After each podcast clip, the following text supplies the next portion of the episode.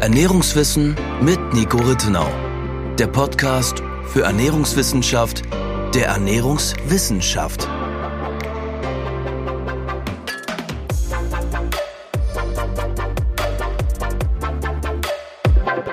Hallo und herzlich willkommen zu unserer 27. Podcast-Episode. In der letzten Folge haben wir ja über Nikos konkrete Ernährungsempfehlung gesprochen und er meinte, dass die gewählte Ernährungsweise den Nährstoffbedarf optimal decken sollte. Im Zuge dessen fragen sich wahrscheinlich viele Personen, woher weiß ich denn dann am Ende des Tages, ob die gewählte Kostzusammenstellung meinen Nährstoffbedarf, also den individuellen Nährstoffbedarf optimal deckt. Und für viele erscheint es wahrscheinlich logisch, dass man ein Blutbild machen lassen kann und die Nährstoffe ja, im eigenen Blut analysieren lassen kann, um dann danach darüber Bescheid zu wissen, ob man optimal versorgt ist oder nicht. Und deswegen wollen wir heute in der heutigen Episode über Blutanalysen, über Nährstoffanalysen im Blut sprechen. Und meine erste Frage an dich, Nico, macht es denn im Allgemeinen Sinn, Blutanalysen machen zu lassen und sind die Ergebnisse aussagekräftig? Eine sehr allgemeine Frage, vielleicht kannst du es etwas differenzieren. Ja, die Antwort ist wie so oft ein unklares Jein. Gar nicht, weil wir so wenig darüber wissen, sondern weil es erneut ein sehr komplexes Thema ist und nicht in allen Fällen die Antwort Ja oder Nein heißt und man es ein bisschen individualisieren muss. Und was ich damit meine ist, Blutwerte generell sind ein sehr wichtiges diagnostisches Tool. Die klassischen Blutwerte, die man kennt, wenn man zum Arzt geht, im Rahmen des kleinen oder des großen Blutbildes, das sind klinisch validierte Referenzwerte, die haben eine wichtige und richtige Aussagekraft und man denkt wahrscheinlich automatisch, weil man ja auch Nährstoffanalysen im Blut beim Arzt machen kann oder im Labor testen lassen kann, dass die dieselbe Aussagekraft hätten. Und das Kurzer Einwurf, mhm. also im Zuge eines kleinen oder großen Blutbilds werden ja kaum Nährstoffe analysiert. Richtig. Also meines Wissens ist ist der einzige Nährstoff, der im Zuge dessen analysiert wird, glaube ich, das Eisen, also der Ferritinwert. Ja, genau. Im kleinen und großen Blutbild sind Nährstoffe nicht das, was getestet wird. Ich glaube, Ferritin ist dabei, aber ansonsten ist es mehr Triglyceride, HDL-Cholesterin, LDL-Cholesterin, Thrombozyten, Leukozyten etc. Mhm. Und wenn wir aber über die Nährstoffbedarfsdeckung sprechen, dann klingt es ja nach einer interessanten Lösung zu sagen, wir wissen, welche Nährstoffe für den menschlichen Körper essentiell, also lebensnotwendig sind und wir gucken, wie gut oder schlecht die Versorgung mit diesen Nährstoffen oder wie gut oder schlecht der Versorgungsstatus mit diesen Nährstoffen im Blut ist. Wir besprechen aber heute eine ganze Reihe an Faktoren, die dazu führen, dass zumindest bei vielen der gängigen Nährstoffen eine Blutanalyse nicht wirklich eine sehr aussagekräftige Intervention ist. Sie in vielen Fällen einfach auch teuer ist und oft sowohl falsch positive als auch falsch negative Ergebnisse liefern kann und daher in einigen Fällen ich durchaus der Meinung bin, dass es bessere Wege gibt, um eine Nährstoffbedarfsdeckung sicherzustellen, als die engmaschig über Blutwerte kontrollieren zu lassen. Und vor allem natürlich in kritischen Lebensphasen, gerade bei Kindern, wo es auch schwierig ist, ihnen Blut abzunehmen, aber auch generell, weil es teuer ist, weil es durchaus auch ein bisschen invasiv ist und weil es oft eben nicht zu den Ergebnissen führt, die man sich wünschen würde oder die man glaubt zu bekommen, wenn man Nährstoffe im Blut analysiert. Was die Validität betrifft, meinst du, oder welche Ergebnisse wünscht man sich, die man dann nicht bekommt? Mhm. Ja, zwei Sachen. Also zum einen ist eben die Frage, wie valide ist das Blutergebnis zu Nährstoff XY? Sprich, wenn ich ein und dieselbe Blutprobe in unterschiedlichen Laboren testen lasse, bekomme ich dann überwiegend in den Laboren dieselben oder zumindest sehr vergleichbare Ergebnisse. Ist es also reproduzierbar? Das ist eine wichtige Frage. Zum anderen natürlich auch, wie stark ist dieses Ergebnis von anderen externen Faktoren beeinflusst, die es eben weniger valide machen und der wichtige Punkt auch noch zusätzlich ist, wie valide ist dieses Ergebnis für mich im Sinne von, wie relevant ist es zu wissen, wie viel von einem Nährstoff jetzt in meinem Blut, im Plasma, im Serum ist und wie viel Rückschluss kann ich daraus ziehen auf meine Versorgung. Denn die Menge eines Nährstoffs in meiner Blutprobe und die Konzentration eines Nährstoffs intrazellulär, in meinen Speichern etc., korreliert bei einigen auch gar nicht gut mhm. und daher ist es dann schwierig von Blutwerten, egal ob die dann valide oder nicht valide sind, wirklich einen, einen schlauen und klugen Rückschluss auf meine Versorgungssituation mhm. ziehen zu können. Bei einigen meinst du es bei einigen Nährstoffen mhm. oder nicht bei einigen Personen? Genau, bei einigen Nährstoffen. Okay. Das hat jetzt nichts mit großen interindividuellen mhm. Unterschieden zu tun, sondern liegt in der Natur der Sache bei den Nährstoffen. Also beispielsweise, da würde mir jetzt Kalzium einfallen. Da mhm. haben wir ja, glaube ich, in der Kalziumfolge schon darüber gesprochen, dass die Blutwerte für das Kalzium nicht sehr aussagekräftig sind, weil ja 99 Prozent des Kalziums in Knochen, Zähnen etc. gespeichert sind und der Körper die Menge im Blut sowieso sehr stark korrigiert und aufrechterhält und somit mhm. die Blutwerte hier eben ja, keine Validität haben. Genau, also es mag Krankheitsbilder geben, wo auch der Calcium-Blutwert aus den Fugen gerät, man kann aber nicht sagen, dass mein Calciumwert, wenn er in der Norm liegt, automatisch Rückschluss darauf gibt, ob ich genügend Calcium zu mir bekomme.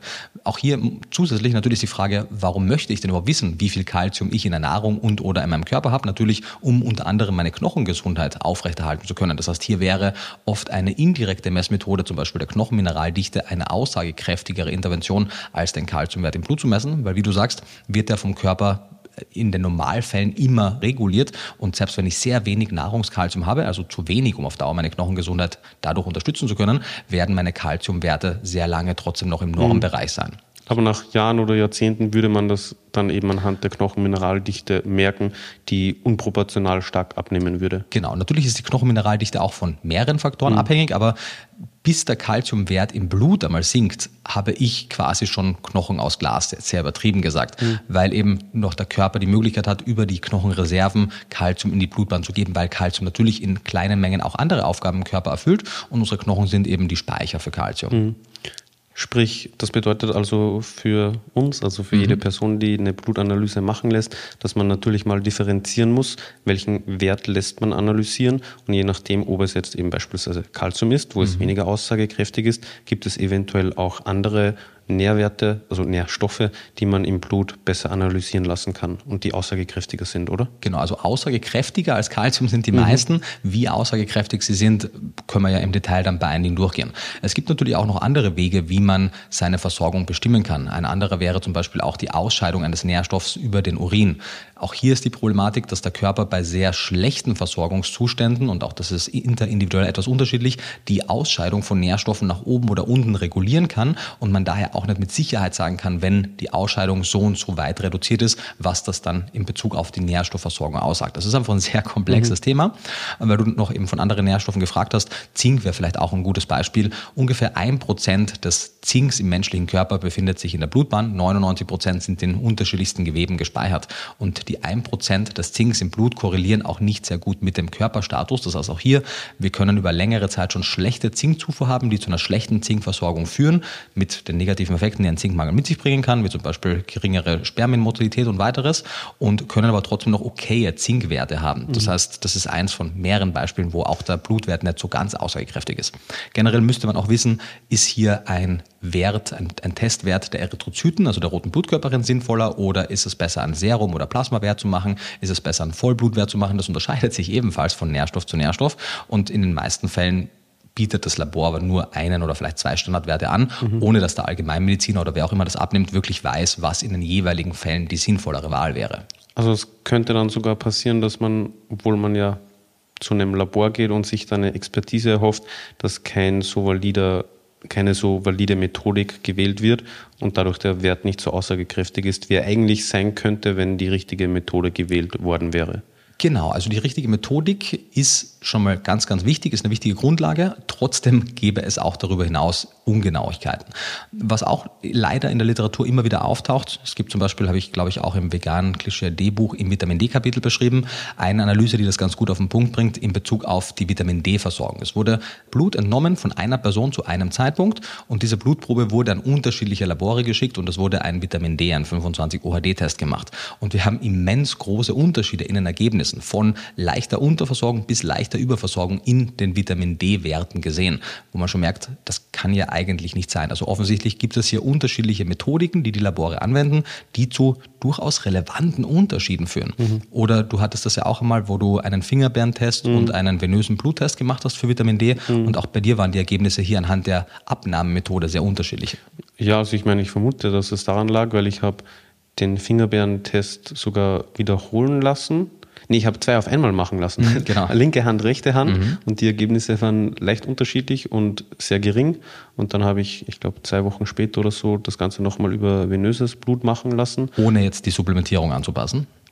Ich habe sie angepasst, weil eben der Fingerbeerentest so niedrige Werte mhm, gezeigt hat, okay. was keinen Sinn gemacht hat, weil ich davor ja schon viel supplementiert habe. Mhm. Und der andere Test, der venöse Test, war dann sehr hoch. Also und zwar so hoch, dass es von der Dosierung her Sinn gemacht hätte, dass ich davor gut versorgt war, weil er war leicht über der Referenz sogar. Und so wie er in zwei Wochen auch gar nicht steigen kann anhand der Erhöhung, die du vorgenommen hast. Genau, mit ja. der Dosierung her, genau. Mhm. Also wahrscheinlich war ich davor gut versorgt, mhm. dachte aufgrund des mhm. Ergebnisses, ich bin nicht so gut versorgt, habe mehr genommen und war dann bei dem anderen Wert zu gut versorgt sozusagen, also mhm. fast, fast schon zu gut. Und ja, also ich vermute mal, dass es in dem Fall eben ähm, aufgrund des Fingerbeerenbluts versus venösen Bluts zu tun hatte, weil mhm. das war der größte Unterschied bei den beiden. Ja, Genau, und das ist auf jeden Fall ein Thema, weil da kann man ja im schlimmsten Fall tatsächlich auch noch wirklich sich schaden aufgrund mhm. eines falsch negativen Ergebnisses. Anderes Beispiel wäre, das habe ich im, im Kontext der Taurinrecherche gesehen, dass bei einigen Nährstoffen die Probenentnahme bzw. die Aufbereitung riesengroße Unterschiede machen kann. Also hier hat es in den verschiedenen Analysen einen Unterschied gemacht, ob ich in einer Glasröhrchen oder in einer Plastikröhrchen abgenommen habe. Es hat einen Riesenunterschied gemacht, ob ich kalt oder warm gelagert habe, wie lange ich gelagert habe. Es hat einen Unterschied gemacht, wie sauber zentrifugiert korrigiert wurde etc. Das heißt, wir haben auch hier sehr viele falsch positive und falsch negative Ergebnisse gehabt, die dann Leute zu einem Rückschluss natürlich bringen, der oft gar nicht dem entspricht, wie ihr Körperversorgungsstatus eigentlich ist. Gibt es noch andere Faktoren neben denen, die du eben genannt hast, die einen relevanten Einfluss auf das Analyseergebnis haben können? Ja, wir haben ja einige schon genannt, es gäbe aber auch noch weitere. Ein gutes Beispiel wäre, und wir haben das auch im Kontext der Arachidonsäure schon einmal kurz angesprochen, dass es sein kann, dass unterschiedliche Nährstoffe beziehungsweise bessere oder schlechtere Zufuhren mit einem Nährstoff Einflüsse auf einen anderen Nährstoff haben können in den Blutwerten. Zum Beispiel, wenn wir die Arachidonsäurekonzentration in den Erythrozyten messen, dann natürlich haben die eine gewisse Korrelation mit der Zufuhr, mit dem Versorgungsgrad, aber nur eine, eine sehr schwache, weil den größeren Einfluss für die Arachidonsäurekonzentration in Erythrozyten hat die EPA und DHA-Zufuhr. Soll heißen, wenn ich eine sehr schlechte EPA und DHA-Zufuhr habe, dann kann ich zwar feststellen, dass ich zu wenig EPA und DHA in Erythrozyten habe und werde dann wissen, ich bräuchte mehr davon. Es kann aber sein, dass ich, obwohl ich schlecht mit Arachidonsäure versorgt bin, trotzdem die Erythrozytenwerte an Arachidonsäure gar nicht so stark reduziert sind, weil aufgrund der sehr niedrigen EPA und DHA-Zufuhr, weil die zwei Gegenspieler sind, die Arachidonsäure in den Erythrozyten durchaus im Normalbereich ist, obwohl die Gesamtversorgung mit Arachidonsäure im Körper und Arachidonsäure erfüllt ja verschiedenste Zwecke, nicht ausreichend ist. Das wäre ein Beispiel. Oder Aber wie genau meinst du das? Also kann es passieren, dass eben sich nur die Werte in den Erythrozyten ändern, während Plasmawerte oder die Versorgung beispielsweise des Gehirns oder so gleich bleibt?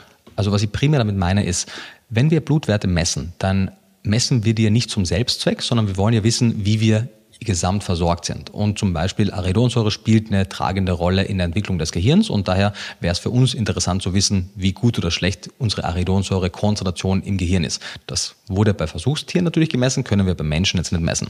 Wir sehen aber, dass wir zum Beispiel, wenn wir eine sehr niedrige DHA- und EPA-Zufuhr haben, durchaus Erythrozytenwerte an Arachidonsäure haben können, die im Normalbereich liegen. Trotzdem haben wir insgesamt zu wenig zugeführt, um die Arachidonsäure-Konzentration im Gehirn beispielsweise ausreichend zu optimieren. Das heißt, es ist fraglich, wie weit man generell von Erythrozytenwerten jetzt bei Aridonsäure, wo es auch keine klinisch validierten Referenzwerte gibt, mhm. auf andere Regionen im Körper zurückschließen kann. Der große, das große Problem ist hier aber zusätzlich, dass die Omega-3-Fettsäuren und die Omega-6-Fettsäuren in Bezug auf die Erythrozyten quasi in einer Konkurrenzsituation stehen. Und wenn wir sehr wenig von der einen oder sehr viel von der einen zuführen, werden wir mehr oder weniger hohe Konzentrationen in den Erythrozyten an der anderen Fettsäure finden, ohne dass wir die Zufuhr und damit die Versorgungssituation der Fettsäure merklich ändern. Weißt du, was ich meine? Mhm. Aber würde das dann bedeuten, dass ich automatisch, wenn ich meinen Omega-3-Index optimieren möchte und somit mehr langkettige Omega-3-Fettsäuren zuführe, mit einem schlechteren Arachidonsäurewert zu rechnen habe oder wäre die Konsequenz, dass ich einfach zeitgleich auch mehr Arachidonsäure zuführen sollte? Also letzteres sollte die Empfehlung sein, denn sonst tritt ersteres ein. Okay. Wenn du vor allem, wenn du eine höhere Dosierung nimmst, um eventuell schlechtere Omega-3-Indexwerte auszugleichen, wäre es sehr kontrainduziert, keine Arachidonsäure dazuzunehmen, weil sonst genau das passiert, was mhm. du sagst. Wenn man es schafft, sowohl die ARA als auch die EPA und DHA-Versorgung zu erhöhen, dann werden sich nicht nur die Verhältnisse in den Erythrozyten entsprechend adäquat anpassen, sondern es wird auch die Gesamtverteilung der Fettsäuren in unterschiedlichsten Körpergeweben besser funktionieren können. Und es gibt ja zum Beispiel von äh, Chris Masterjohn, einem Ernährungswissenschaftler aus den USA, ein, eine sehr interessante Publikation, Korrelation zu genau diesen oft beobachteten negativen Effekten oder negativen Nebeneffekten einer Erhöhung der Omega-3-Zufuhr ohne eine Erhöhung der Omega-6-Zufuhr. Und da geht es eben nicht darum, mehr Linolsäure zu essen, wenn also man EPA und DHA mhm. supplementiert, genau die kurzkettigen, sondern die langkettigen Äquivalente zuzuführen. Also Arachidonsäure, Eicosapentaensäure und vor allem Docosahexaensäure als eine Gruppe von Fettsäuren zu betrachten, die in einem Verhältnis stehen sollten und nicht zu sagen, alle Omega-3 und 6 Fettsäuren sollten im Verhältnis stehen. Weil oft wird gesagt, wir brauchen ein Verhältnis von zum Beispiel 1 zu 2, 1 zu 3, 1 zu 4. Und Leute, Zwischen Omega-3 mhm. und Omega-6 unabhängig der einzelnen Fettsäuren. Genau, das wird mhm. oft gesagt. Und zu Recht weisen genügend Publikationen darauf hin, dass das nicht wirklich sinnstiftend ist. Was man viel mehr machen sollte, ist das Verhältnis der langkettigen Fettsäuren zueinander zu optimieren, mhm. beziehungsweise eben sicherzustellen, dass man vor allem in der veganen Ernährung, wo man weder die eine noch die anderen zuführt über eine vorgeformte Nahrungsquelle, man hier eine Nahrungsergänzung sicherstellt. Mhm. Das führt jetzt ein bisschen schon sehr weit weg von den Blutwerten, aber was ich damit sagen wollte, ist, dass bei Fettsäuren beispielsweise, aber auch bei anderen Nährstoffen es passieren kann, dass ohne dass ich die Zufuhr eines Nährstoffs nach oben oder unten verschiebe, meine Blutwerte sich nach oben oder unten verschieben können aufgrund eines dritten Einflusses, mhm. einer anderen Fettsäure beispielsweise, die ich mehr oder weniger zuführe. Mhm, okay. Und das ist ja nicht nur bei beispielsweise jetzt eben wie von dir genannt den Fettsäuren der Fall. Meines Wissens nach gibt es ja auch bei B12 und B9, glaube ich, gemeinsam mit Cholin Einflussfaktoren, also dass sich die Werte gegenseitig beeinflussen, oder? Ja, also zum, man oder weiß das verstärken oder so. Ja, also man weiß zum Beispiel, dass, dass diese und auch Vitamin B6 alle zusammen an der Homozystein, mhm. am Homozysteinstoffwechsel zusammenwirken. Soll heißen, mehr oder weniger von einem Stoff haben in Bezug auf die Homozystein-Retrokonvertierung zu Methionin mehr oder weniger ergänzende synergetische Effekte aufeinander. Das soll heißen, wenn ich schon sehr schlecht mit Cholin versorgt bin, dann brauche ich ein bisschen mehr Vitamin B12, um in diesem Aspekt die Aufgaben von Cholin durch B12 übernehmen zu lassen. Heißt das nicht, dass B12 meinen Cholin-Status in allen Aspekten ausgleichen kann, mhm. aber in diesem einen. Das heißt, einige funktionelle Parameter, weil darüber sprechen wir noch, wir wollen ja eigentlich funktionelle Parameter messen, mhm. denn die Versorgung im Blut ist ja eine Sache. Was ich wissen möchte, ist, funktionieren meine Stoffwechsel Wege, so wie ich es möchte. Und Homozystein zum Beispiel wäre ein funktioneller Parameter, mhm. den man messen kann, der leider auch in einigen Studien bei Veganern deutlich höher liegt als bei Mischköstlern weil zum Beispiel eben zu wenig Cholin zugeführt wird. Und niedriger wäre in dem Fall besser. Niedriger wäre ja. in dem Fall besser, genau. Mhm zu hohe Homozysteinwerte oder generell hohe Homozysteinwerte korrelieren in mehreren Untersuchungen mit einem höheren Auftreten von gewissen inflammatorischen Erkrankungen, zum Beispiel kardiovaskulären Erkrankungen. Und es scheint zumindest so zu sein, als wenn das wirklich ein kausaler Zusammenhang auch mhm. wäre und nicht nur eine Korrelation, die keinen kausalen Zusammenhang hat. Das heißt, der nächste Schritt zu sagen, lass uns doch lieber funktionelle Parameter im Blut testen. Zum Beispiel, wenn man es bei B12 bleiben würde, könnte man anstatt dem Serumwert, der ja auch wenig sensitiv ist und daher kommt ja die Empfehlung, dass man lieber den Holotranscobalamin, den Holo-TC-Wert messen lässt. Das ist aber auch kein funktioneller Parameter. Was man stattdessen messen könnte, wäre zum Beispiel die Methylmalonsäure, MMA oder Homozystein. Homozystein haben wir aber gerade gesehen, wird leider auch von anderen Vitaminen beeinflusst, ist also in sich genommen auch kein sensitiver, funktioneller mhm. Parameter mhm. für Vitamin B12. Also das war eben das, wenn man mhm. Homozystein für die B12-Versorgung messen lassen sollte, mhm. dann könnte der Wert verfälscht sein, ja. beispielsweise durch einen Folsäure, also einen B9-Mangel. Oder einen B6-Mangel mhm. oder einen Cholinmangel, richtig. Ja, genau. Sprich, mhm. man könnte mit B12 gut versorgt sein, mit den anderen aber nicht und hätte dann hier einen Wert oder eine Methode gewählt, die nicht sinnvoll ist. Genau, vor allem, weil ja unter den von dir genannten ist ja in der pflanzlichen Ernährung Cholin der kritischste und wir werden auch noch später fest... Nicht B12? also ja, B12 ist der kritischste, weil den supplementiert jeder. Ja. Also in der, in der allgemeinen Bevölkerung ist Cholin der kritischste, weil B12 jeder am Schirm hat. Selbstverständlich ist B12 der kritischste absolut gesehen, weil du wirklich kein B12 in pflanzlichen Lebensmitteln findest, mit Ausnahme von manchen Algen, aber grundsätzlich immer nicht. Äh, Cholin findest du in gewissen Mengen. Aber dadurch, dass es beim B12 so klar etabliert ist, dass man das supplementieren muss, dass es auch eine Anreicherung von diversen Grundnahrungsmitteln gibt, ist die B12-Versorgung insgesamt mittlerweile als okay zu beurteilen in der veganen mhm. Ernährung. Die Cholinversorgung ist es aber meistens nicht. Und wenn man zum Beispiel Homozystein als funktionellen Parameter für die Cholinversorgung hernehmen würde, weil es für die Plasma- und Serum-Cholinwerte A keine klinisch validierten Referenzwerte gibt und B, die auch schlecht mit der Cholinversorgung insgesamt korrelieren, wäre ja eine Idee zu sagen, man nimmt den funktionellen Wert Homozystein, weiß dann aber leider, dass er durch B12, B9 und B6 ebenfalls beeinflusst wird. Hm. Das heißt, zurück zum B12, hier wäre die Methylmalonsäure grundsätzlich ein besserer Wert. Die bestimmt man meistens auch im Urin, ist etwas genauer, ist aber ein sehr teurer Wert und wird von den meisten Laboren gar nicht angeboten.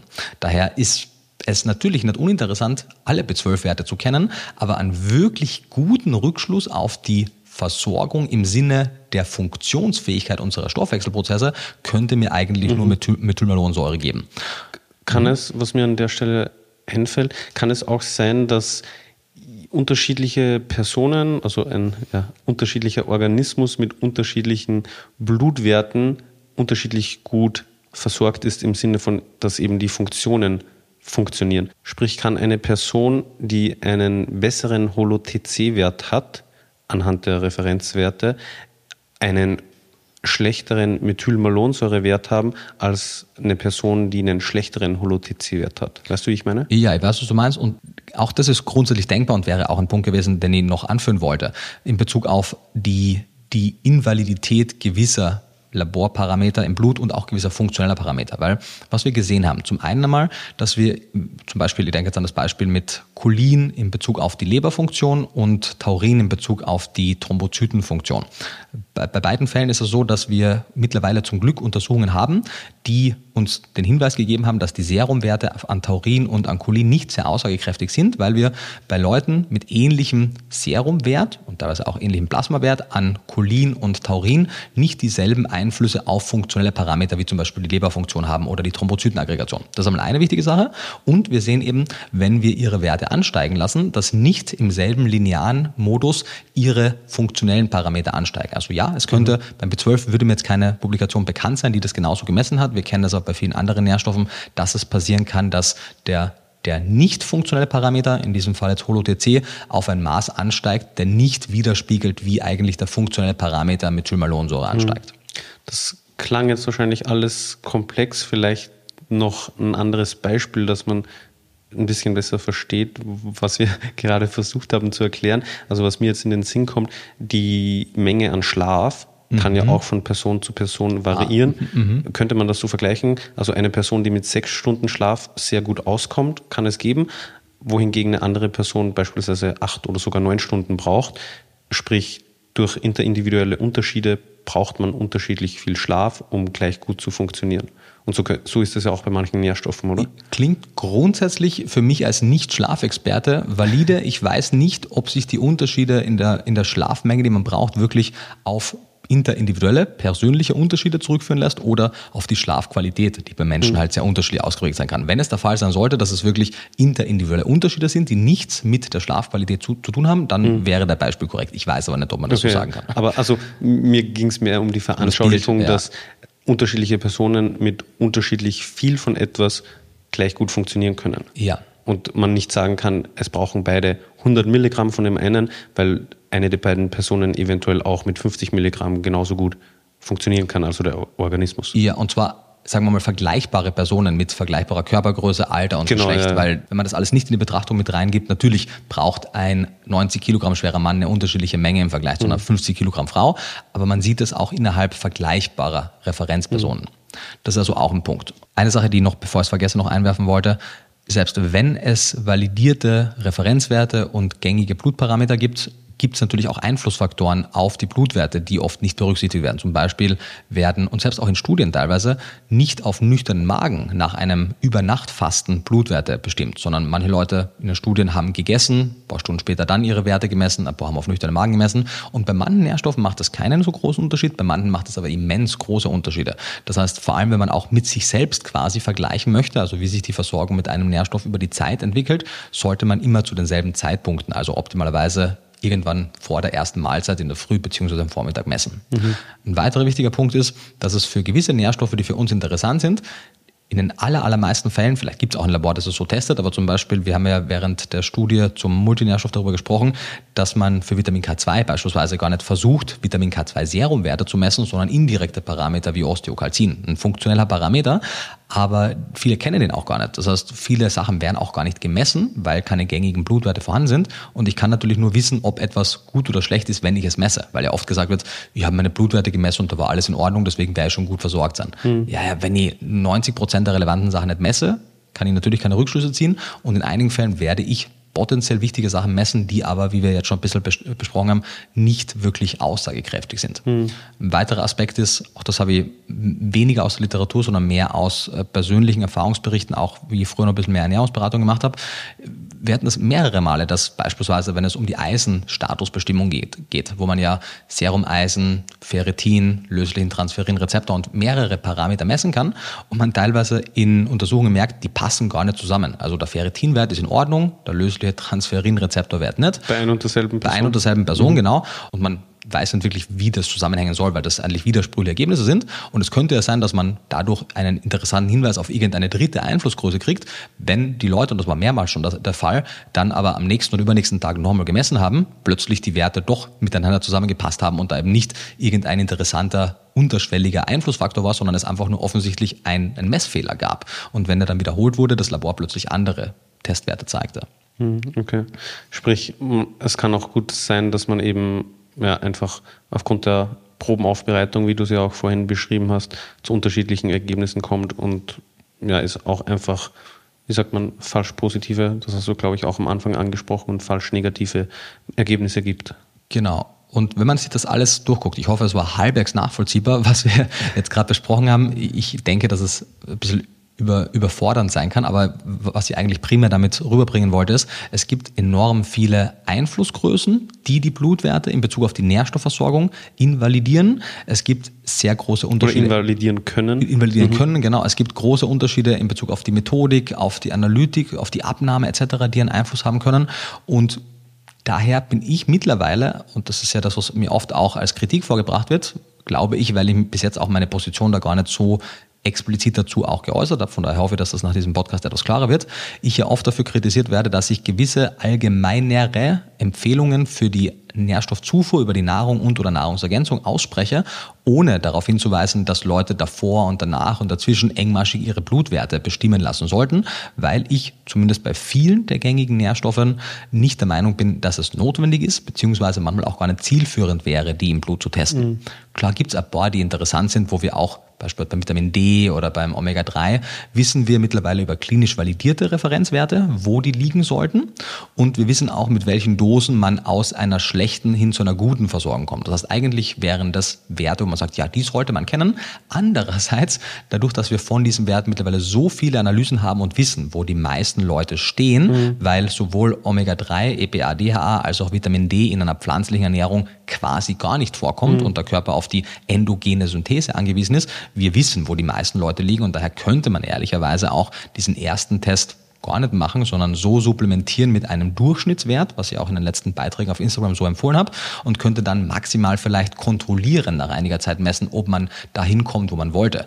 Auch das könnte man sich ehrlicherweise sparen, weil wir wissen, dass der menschliche Organismus. Die Kontrollanalyse meinst du? Genau. Mhm. Selbst die könnte man sich in der Theorie aus meiner Sicht sparen, denn wir wissen, dass beim Vitamin D, beim Omega-3 und auch bei anderen Werten, dass mit steigender Versorgung, also mit, mit besser werdendem Versorgungsstatus, der Körper auch weniger effizient in der der Aufnahme und der Verwertung einzelner Nährstoffe wird. Soll heißen, wenn ich beispielsweise verschiedenen Personen, die die, die gleiche die gleiche Körpergröße, dasselbe Körpergewicht und dasselbe Geschlecht und Alter haben, die gleiche Menge an Vitamin D gebe, 4000 Einheiten, um das zu nennen, dann werden die Personen in Abhängigkeit ihres Ausgangsstatuses ihren Vitamin D-Wert in einer unterschiedlichen Höhe erhöhen. Also die absolute Erhöhung wird sich davon unterscheiden, wie gut ihre Ausgangsversorgung ist. Was ich damit sagen möchte ist, je, je besser die Ausgangsversorgung mhm. ist, desto weniger stark wird der Spiegel jeweils ansteigen, weil mhm. der Körper eben hier auch reglementierend eingreifen kann.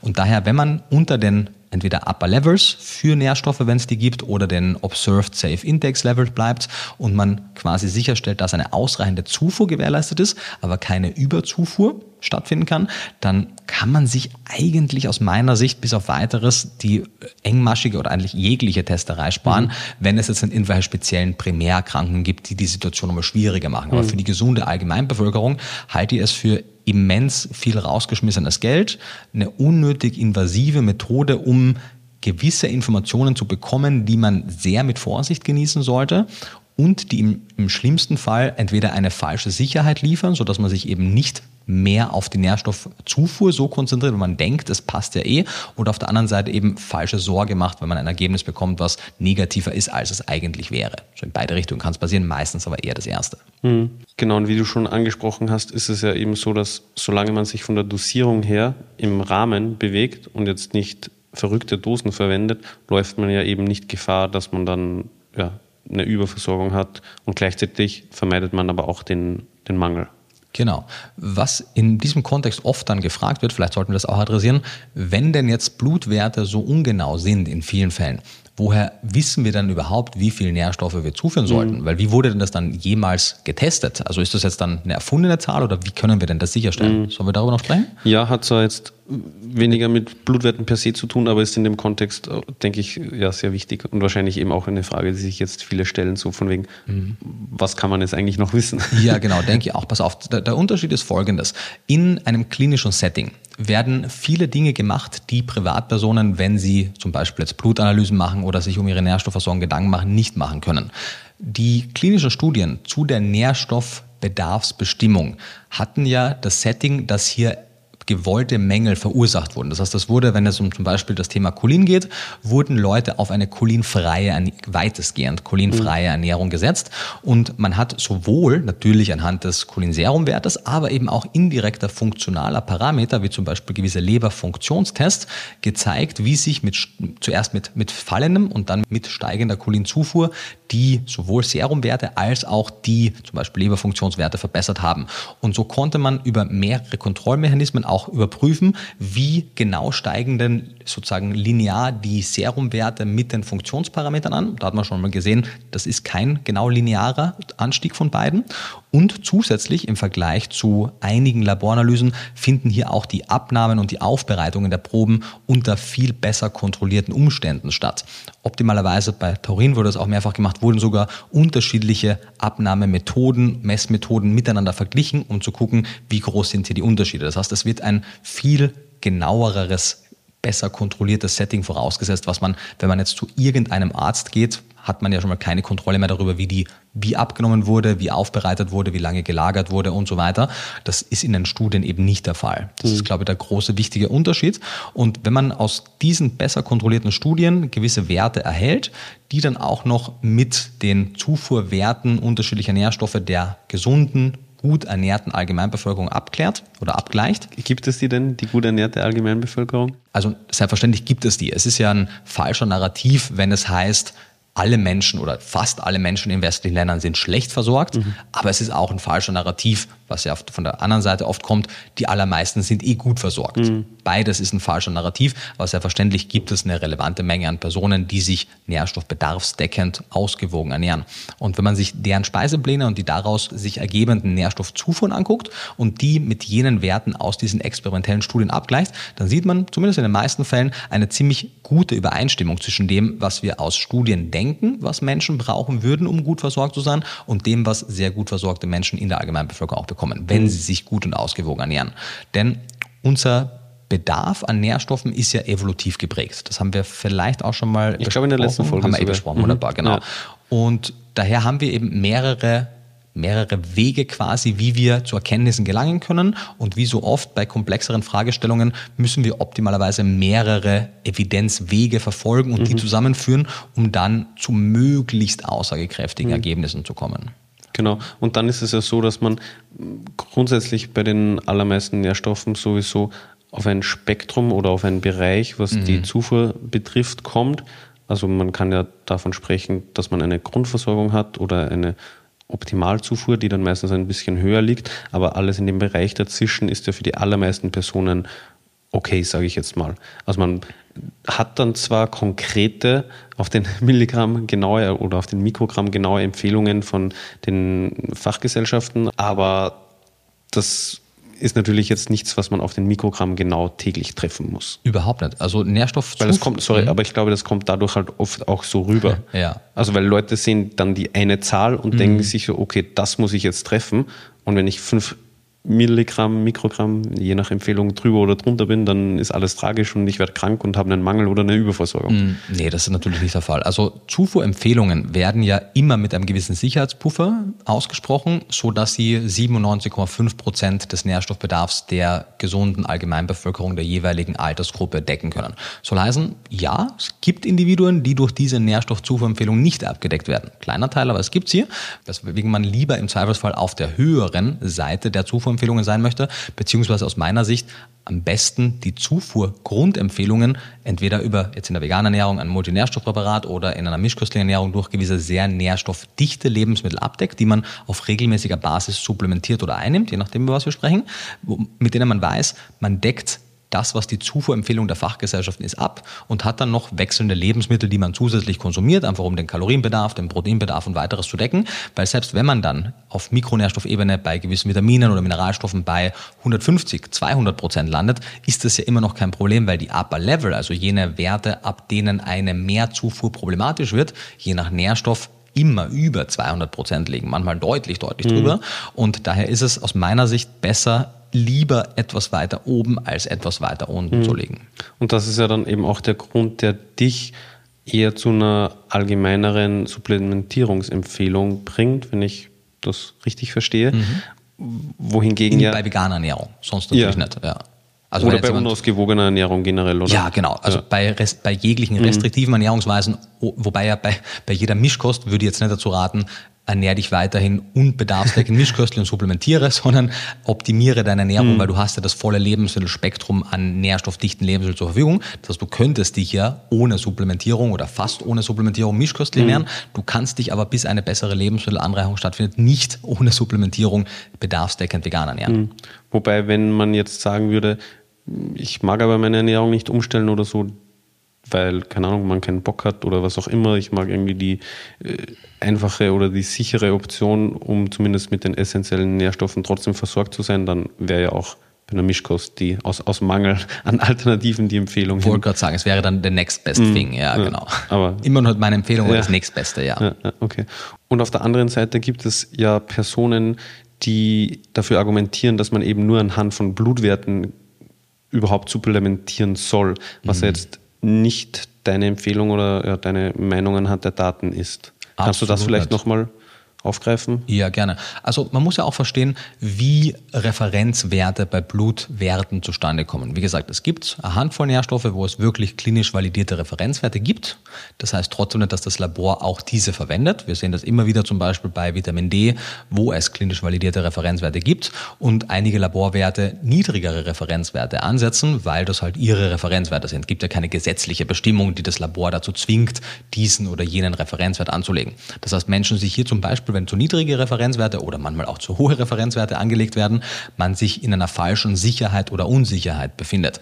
Bei Werten, bei denen es keine klinisch validierten Referenzwerte gibt, bleibt dem Labor gar nichts anderes übrig, als anders herangezogene Referenzwerte zu nehmen und sehr oft stammen die dann entweder aus irgendwelchen meistens nicht besonders großen halbwegs mehr oder weniger repräsentativen Blood Samples von einer Referenzgruppe oder wenn selbst das fürs Labor nicht zur Verfügung steht, würde ich sagen, weil ich wüsste nicht, woher sie die sonst nehmen sollten, werden die wahrscheinlich irgendwelche Medianwerte oder Durchschnittswerte von ihren bisherigen Samples nehmen und sagen, okay, das sind gesunde Allgemeinbevölkerungen. Also von den Analysen, die das Labor selber durchgeführt genau, hat. Genau, genau. Also ich, das sollte der letzte Weg sein, aber mhm ich habe immer wieder schon Referenzwerte von Laboren gesehen, wo ich nicht wüsste, woher die das sonst haben sollten. Mhm. Und sie geben es halt auch sehr oft leider nicht an. Mhm ich habe hin und wieder tatsächlich auch schon gesehen bei Laboren, manchmal geben sie an, woher die Werte kommen und dann hatten die teilweise, äh, zweimal habe ich schon gesehen, tatsächlich Referenzwerte aus Klischee D genommen, wo ich mir auch denke, so, das sollte eigentlich nicht der Fall sein, weil man, ich, zufällig sind die jetzt auch wirklich evidenzbasiert, aber man sollte nicht aus einem populären Buch als Labor Referenzwerte rausnehmen. Wobei du die ja auch von irgendwoher hast. Richtig oder? voll, aber trotzdem.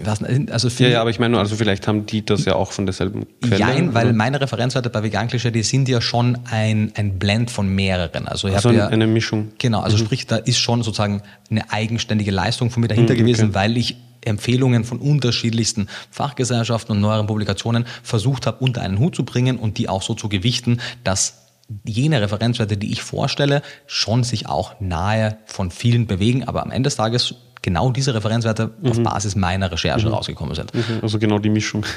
Ja, also ja. ist nicht so sagen, nicht jetzt stupide gesagt, es gibt zehn verschiedene Empfehlungen, wir rechnen die alle zusammen und dividieren die durch zehn, sondern natürlich auch gewichtet auf welchen. Ja, auf ja genau. Quellen nee, aber ich meine nur, also das, was du gesehen hast, war dann eben ah, genau ja, ja. wie bei dir. Genau. Und, und, auch mit dem Verweis mhm. auf, auf so, mein okay. Buch, genau. Mhm. Was mir einerseits irgendwie natürlich freut, dass die das gelesen haben, aber die meisten Bücher, die irgendwelche Referenzwerte angeben, machen das eben nicht, so wie jetzt in Vegan Klischee auf wirklich validen Daten, sondern meistens kann man gar nicht nachvollziehen, woher die kommen. Mhm. Und daher sollten Laborte finde ich ein bisschen vorsichtiger sein. Aber ja, das war. Ja, vielleicht haben die mhm. die Quellen gecheckt und sich gedacht, hey, das passt ja gut. Voll, vielleicht. vielleicht. Das könnte, also im Optimalfall wäre das mhm. natürlich das Vorgehen gewesen. Ich weiß es nicht. Aber es hat mich irgendwie halt ja, verwundert, ja. wie ich es gesehen habe einfach. Weil es liest sich auch komisch. Wenn du was so, vor allem wenn, weil das lesen jetzt auch nicht Veganer, die mhm. diese Laborwerte machen, sehen so, Quelle vegan Klischee.at. So, mhm. so warum kommen diese Referenzwerte daher? Und lange Rede, kurzer Sinn, wann immer keine klinisch validierten Referenzwerte vorhanden sind, tut man sich sehr schwer, Blutwerte zu vergleichen. Ich habe das ja bei vielen der neueren Nährstoffe, Taurin, Carnitin, Kreatin, Arachidonsäure, Cholin, immer wieder auch gemacht, weil es gibt ja Bohranalysen, die Blutwerte auch zeigen, teilweise recht große Unterschiede bei Veganern und Mischköstlern zeigen, teilweise kleinere, teilweise sogar keine Unterschiede zeigen. Und mir wurde dann oft das Kritik entgegengebracht, ja, es zeigen ja gar nicht alle Analysen große Unterschiede. Und wenn es Unterschiede gibt, 10, 20, 30 Prozent, woher wissen wir denn überhaupt, dass das dann ein Unterschied ist? Weil nur weil etwas 20 Prozent geringer ist, heißt es ja nicht, dass es schlechter dadurch ist. Und das ist eben das, was ich versucht habe heute zu erklären. Ich, und ich dachte eigentlich auch in den Videos gut rübergebracht hätte, aber offensichtlich nicht ganz, dass die... Zumindest nicht für alle. Genau, nicht für alle. Die Blutwerte keine uninteressante Information sind. Deswegen zeige ich es ja auch, mhm. weil das wäre auch einfach unehrlich, die nicht zu zeigen aber mit dem Beisatz, dass zum einen die Referenzpopulation ja eine, eine, eine, durchschnittliche westliche Mischkost ist, wo man jetzt auch nicht davon ausgehen kann, dass die optimal geplant ist. Und wenn wir einige optimiertere Ernährungsweisen sehen, man teilweise auch höhere Blutwerte entdeckt und man sowohl bei diesen Mischköstlern als auch bei den Veganern, wenn man dann Supplementierungsstudien vollzieht, bei beiden Vorteile sieht, was ja einen Rückschluss ziehen lässt, dass auch die mischköstliche Referenzgruppe nicht gut versorgt war. Und wenn man quasi sagt, die 100 Prozent, die Kontrollgruppe, sind schon nicht gut. Wenn ich dann nur 80 oder 70 Prozent dessen habe, kann man sich ausrechnen, wie viel schlechter das wäre. Plus zum Beispiel beim erneut Taurin, weil ich da gerade viel dazu gelesen habe, wir sehen, dass Veganer teilweise dieselben Taurin-Status Höhen haben, wie es zum Beispiel Mischköstler Diabetiker haben, bei denen man weiß, dass deren Taurinwerte krankheitsbedingt reduziert sind mit all den negativen Effekten, die das mit sich bringt auf die Blutgerinnung und vieles weitere. Und da machen eben 20, 30 Prozent einen riesengroßen Unterschied. Also es gibt bei einigen auch Werte, die zeigen, wie viel schlechter 20 bis 30 Prozent mhm. geringer sein kann oder ausfallen kann. Und ja, lange Rede, kurzer Sinn. Vielleicht macht es Sinn, dass wir nochmal kurz zusammenfassend, weil gerade wenn es um die Blutwerte ging, haben wir jetzt mhm. wirklich sehr viel äh, kreuz und quer gesprochen, die wichtigsten Aspekte nochmal zusammenzufassen, mhm. die wichtig sind. Macht das Sinn oder wolltest du was anderes besprechen? Nee, sehr gerne. Lass das nochmal zusammenfassen. Mhm. Also Gründe, warum im Vergleich zu anderen medizinischen Parametern die Nährstoffbestimmung im Blut nur teilweise im besten Fall sinnvoll sein kann, in vielen Fällen nicht, ist zum einen, dass bei vielen Nährstoffen es keine Korrelation zwischen den Blutwerten und dem Nährstoffversorgungsstatus gibt. Zink war ein Beispiel, haben wir gesagt, aber auch viele weitere.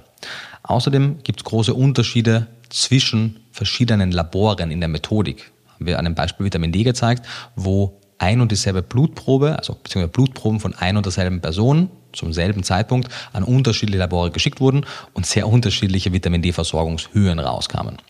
Außerdem macht die Probenaufbereitung bei manchen Nährstoffen Riesenunterschiede. Taurin haben wir als Beispiel genannt, wo auch hier ein und dieselbe Person zum selben Zeitpunkt Blut abgenommen bekommen hat und je nachdem, ob in ein Glas oder ein Kunststoffgefäß abgenommen wurde, ob es gekühlt oder nicht gekühlt wurde und wie dann zentrifugiert und weiteres aufbereitet wurde, auch hier die Laborergebnisse für Taurin und für den Versorgungsstatus sehr unterschiedlich ausfielen.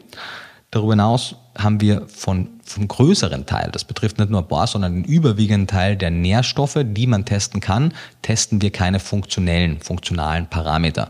Nur die könnten uns aber wirklich eine Aussage darüber geben, ob unsere Stoffwechselprozesse, die von verschiedenen Kofaktoren wie Nährstoffen abhängig sind, gut funktionieren, weil dafür nehmen wir Nährstoffe zu uns. Und wenn wir keine funktionellen Parameter messen können, dann ist es ein bisschen ja, eine Blackbox, in die wir reingucken. Außerdem haben wir besprochen und da mal das Thema Kalzium genommen, dass der Körper von gewissen Nährstoffen große Speicher hat und diese Speicher dazu herangezogen werden, die Blutwerte auf einem relativ oder innerhalb eines relativ engmaschig kontrollierten Wertes zu behalten, sodass wir durchaus schlechte Zufuhrmengen haben können, die auf Dauer zu negativen Effekten führen, wir die aber sehr lange Zeit in den Blutwerten gar nicht testen können.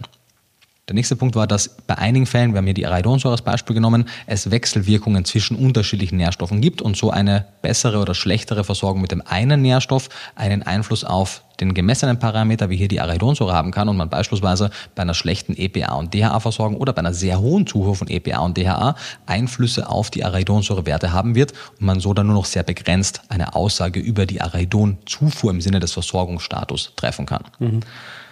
Darüber hinaus haben wir gesehen, dass bei sehr vielen Werten keine klinisch validierten Referenzwerte vorliegen und daher es mehr als fraglich ist, ob die Referenzwerte, die man in den jeweiligen Laboruntersuchungen sieht, valide sind oder ob man vielleicht deutlich drüber oder in manchen Fällen vielleicht sogar drunter liegen möchte.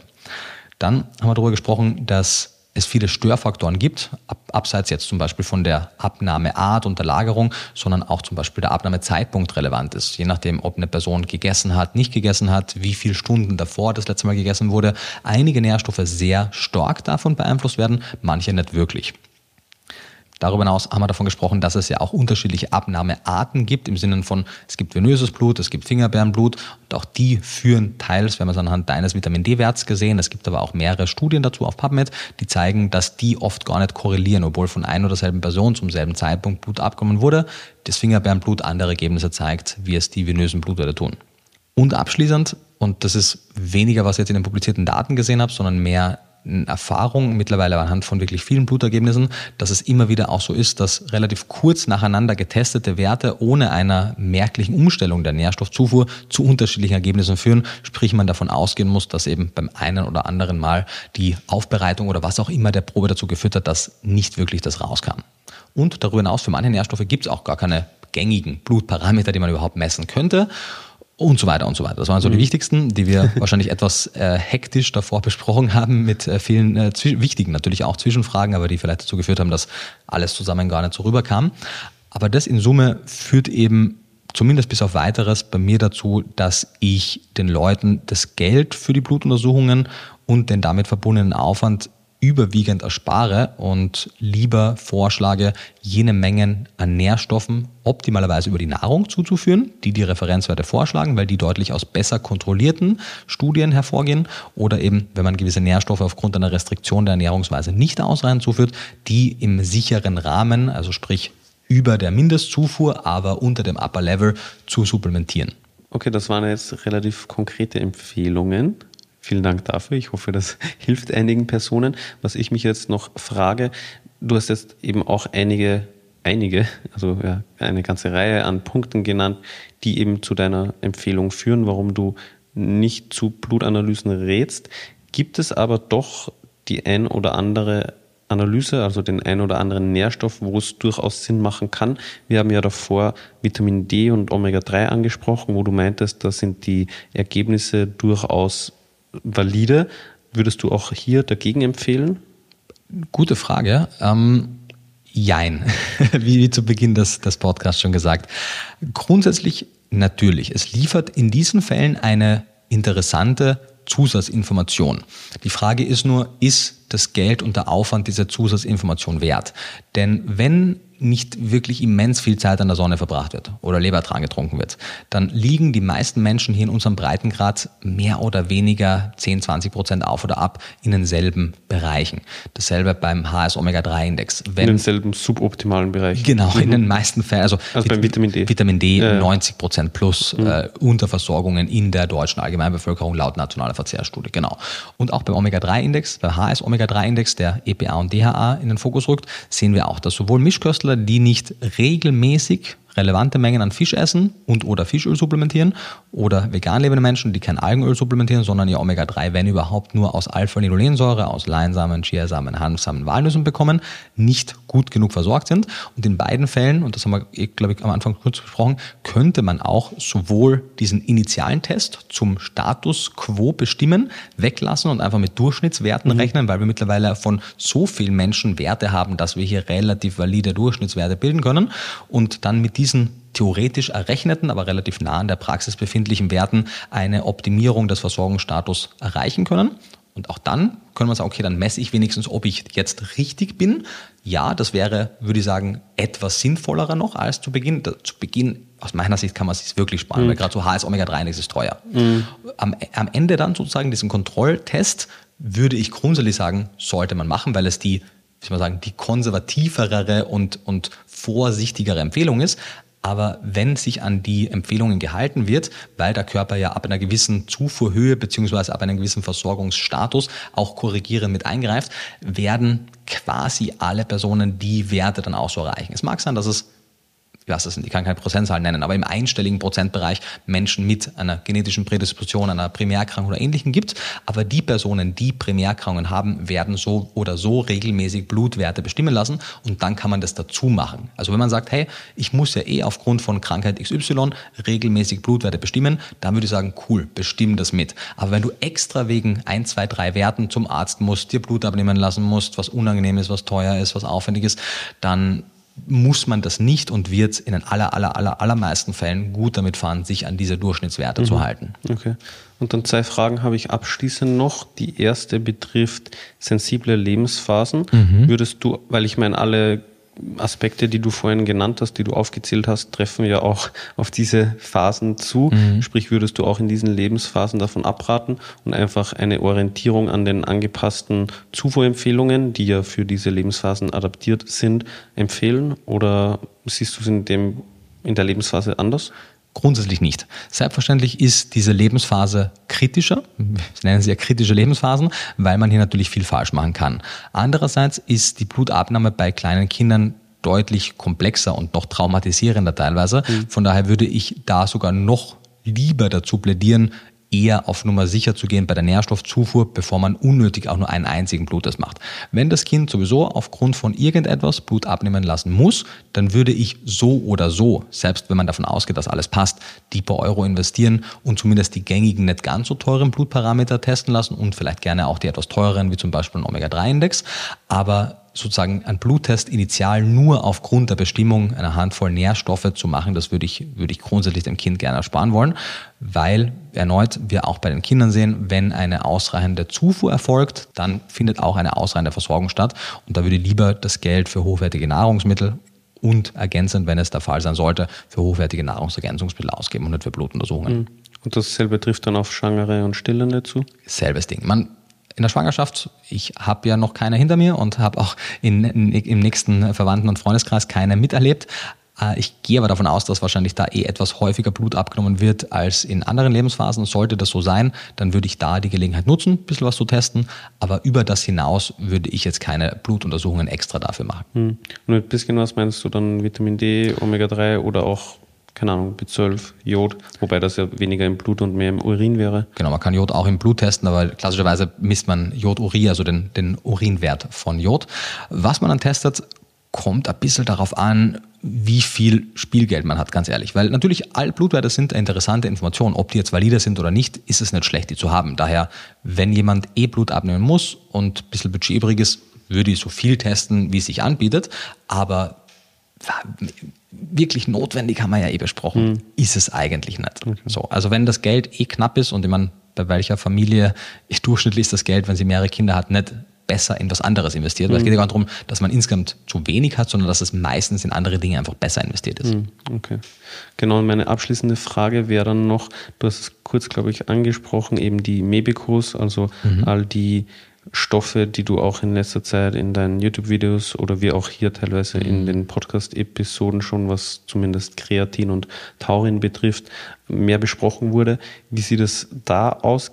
Weil mhm. ich bekomme auch immer wieder die Frage von Leuten, die sich dahingehend jetzt unsicher sind, die das mhm. am liebsten einmal messen lassen würden, mhm. um zu wissen, ob sie das supplementieren sollten oder nicht. Mhm. Gibt es hier überhaupt valide Werte? Und wenn ja, kann man oder würdest du hier eine, eine Messung empfehlen oder auch eher eine ja, eventuell geringe Supplementierung? Also man kann hier nicht alle Mebicos über einen Kamm scheren. Die Datenlage zu Kreatin, Taurin, Carnitin, Carnosin unterscheidet sich teilweise sehr stark, vor allem was eben zum Beispiel die äh, Blutuntersuchungen angeht. Grundsätzlich würde ich die aber nicht anders sehen als andere Nährstoffe, beziehungsweise sogar noch kritischer, was die Blutuntersuchungen angeht, weil es im Gegensatz zu den klassischen essentiellen Nährstoffen weniger Daten gibt, vor allem beispielsweise bei Taurin. Taurin auch, haben wir schon besprochen, sehr sensibel ist auf die Probenaufbereitung, mhm. die Abnahme und weiteres. Daher, und das wird ja, habe ich auch schon, glaube ich, gesagt, kurz mir immer wieder vorgeworfen, hey, du empfiehlst jetzt allen vegan lebenden Menschen, vor allem in kritischen Lebensphasen, aber grundsätzlich allen vegan lebenden Menschen, zumindest eine Mindestzufuhr an Mebicos sicherzustellen, ohne deren Blutwerte zu kennen. Ja, das mache ich. Warum? Weil kein Mischköstler dieser Welt seine Mebico-Blutwerte testet, bevor er tierische Produkte isst, weil tierische Produkte seit Millionen von Jahren Teil der menschlichen Ernährung sind. Und wir sehen, dass selbst wenn die Blutwerte im okayen Bereich sind, wir eine große metabolische Bürde auf unseren Aminosäurestoffwechsel wegnehmen können, wenn wir Carnitin, Kreatin, Taurin etc. vorgeformt zuführen. Das heißt, die Aminosäuren, die für deren Bildung mhm. benutzt werden, können dann für andere Prozesse verwendet werden. Und zum anderen gibt es eben bei den meisten davon keine klinisch validierten Referenzwerte und aufgrund der ganzen Einflussfaktoren, die dazu führen können, dass die Blutergebnisse gar nicht wirklich das abbilden, was der Versorgungsstatus eigentlich ist, sehe das erneut als interessant, aber rausgeschmissenes Geld im weitesten Sinne. Selbst die gut kontrollierten Untersuchungen widersprechen sich in einigen Fällen. Mittlerweile wissen wir warum. Also viele von den Analysen stammen aus den 80er, 90ern. In den etwas neueren wurden, es gibt zum Beispiel auch eine, eine, Arbeit, die analysiert hat, warum denn diese Widersprüche entstehen. Und dann sieht man eben oft, dass es hier in der Methodik Fehler gab. Und diese Methodik, die mittlerweile klinisch etwas besser standardisiert in den Studien ist, ist es aber oft eben beim Arzt oder im Labor nicht. Hm. Entsprechend lange Rede, kurzer Sinn. Und das hat jetzt nichts damit zu tun, dass wir zu Amebicos sprechen und du die zufällig auch im Shop hast, sondern man kann die ja überall kaufen, man möchte. Ich würde bei veganer Ernährung in kritischen Lebensphasen gar keine Diskussion ehrlicherweise zulassen, sondern da sagen, wenn du schwanger bist, wenn du stillst, wenn du ein Kind hast, dann liegt es in deiner Verantwortung, wenn du dich und dein Kind vegan ernähren möchtest, dass die Mebicos zugeführt werden, weil es zu wenig Studien gibt, die sicher sagen, dass es kein Problem ist und das, was es an Daten gibt, eher nahe liegt, dass es für einige ein Problem sein kann. Im Erwachsenenalter, wenn man nur für sich selbst verantwortlich ist, kann man gerne machen, was man möchte. Ich würde aber zumindest eine Mindestzufuhr sicherstellen. Und das heißt es das nicht, dass man jeden Tag eine volle Portion Mebico von dir zum Beispiel mhm. einnehmen muss. Es würde schon reichen, wenn man ein Drittel einnimmt, ja, also einen Drittel Messlöffel. Genau. Die Mebico-Dosierung ist ja von mir so gewählt worden, dass es wirklich eine sehr gute Zufuhr gewährleistet.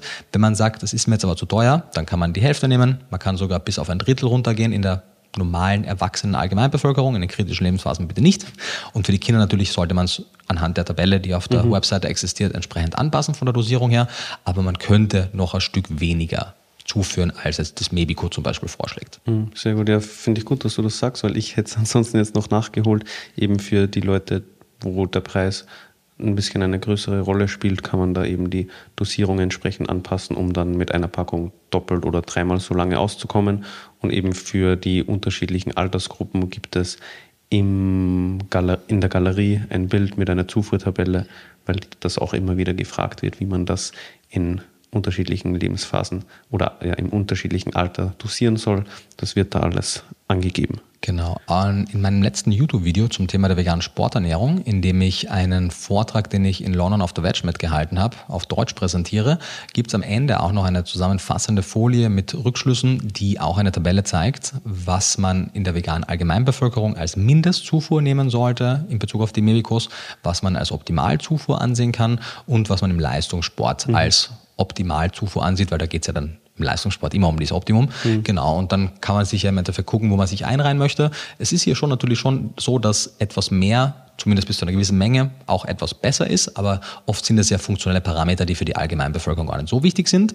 Die Grundversorgung ist aber wichtig, weil sie einfach einen wichtigen Einfluss haben auf die Entwicklung des Ungeborenen, wenn wir jetzt über Schwangere sprechen, aber auch auf die Aufrechterhaltung der kognitiven Fähigkeiten, der Muskelleistung und ähnliches, auch abseits des Leistungssports. Mhm. Wunderbar, ja, dann würde ich sagen, wir verlinken das Video. Mhm. Und hast du sonst noch irgendetwas oder kann ich den heutigen Podcast hiermit beenden? Bitte, bitte, ich bin äh, durch.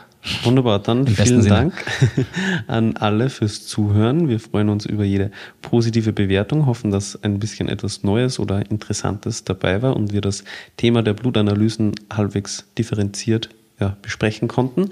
Wir freuen uns, wenn ihr nächste Woche wieder dabei seid und wünschen bis dahin wie immer alles Gute und beste Gesundheit.